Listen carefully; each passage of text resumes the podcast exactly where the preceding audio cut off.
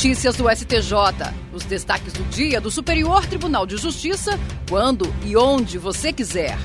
Olá, esse é o boletim com alguns destaques do STJ. A terceira turma do Superior Tribunal de Justiça decidiu que é nula a execução de cheque que não foi apresentado previamente ao banco sacado para pagamento. No caso julgado, a parte ajuizou a ação de execução de quatro cheques no valor aproximado de 160 mil reais. A executada opôs embargos à execução, afirmando estarem ausentes os requisitos para a plena validade dos títulos executivos. As instâncias ordinárias não acolheram os embargos. No STJ, o colegiado da terceira turma, ao dar parcial provimento ao recurso especial, considerou que a falta de apresentação do cheque ao banco impede o vencimento e, como consequência, a constituição do devedor em mora.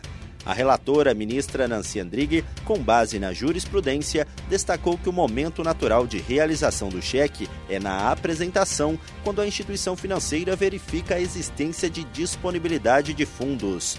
Por essa razão, segundo a ministra, a apresentação é necessária, quer diretamente ao banco sacado, quer por intermédio do serviço de compensação. Nancy Andrighi também ressaltou que, na hipótese de emissão de múltiplos cheques, ainda que em virtude de uma mesma relação fundamental, cada um deles representa título executivo autônomo, ou seja, são negócios jurídicos unilaterais distintos que não se vinculam entre si, Desse modo, segundo a ministra, o vencimento e a exigibilidade de cada cheque estão condicionados à sua apresentação ao sacado para pagamento, sob pena de nulidade, ao menos parcial da execução.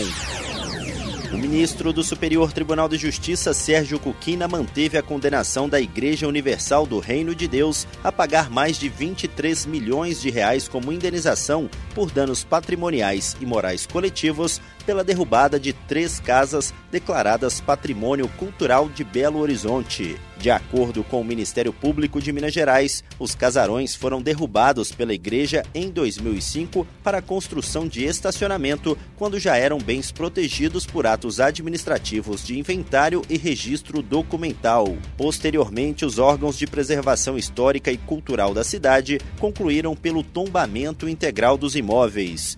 O Tribunal de Justiça de Minas Gerais fixou em aproximadamente 18 milhões de reais a indenização por danos patrimoniais causados ao meio ambiente cultural e em 5 milhões de reais a reparação dos danos morais coletivos. O tribunal determinou ainda que a Igreja Universal construa memorial em alusão aos imóveis destruídos. No STJ, a igreja alegou que não poderia ser condenada por prejuízos ao patrimônio histórico e cultural porque as casas foram derrubadas quando o processo legal de tombamento ainda não existia.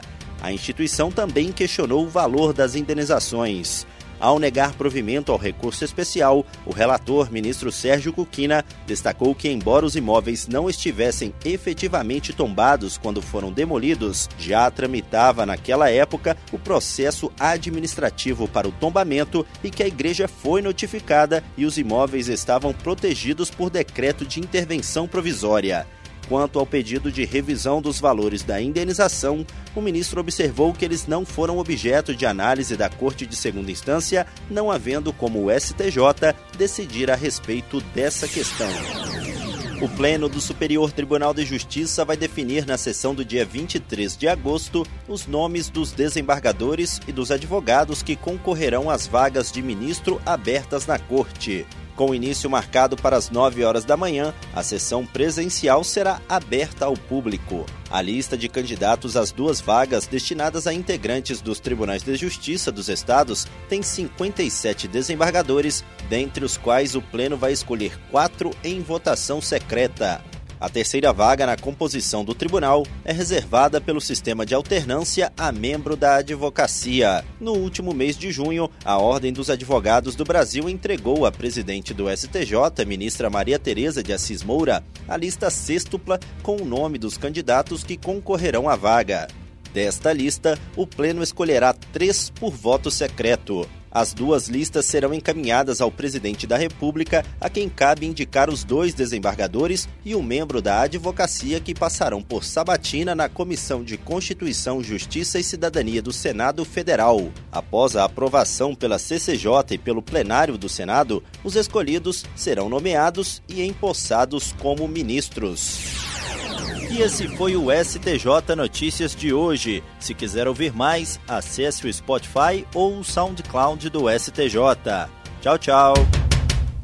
Notícias do STJ, uma produção da Secretaria de Comunicação Social do Superior Tribunal de Justiça.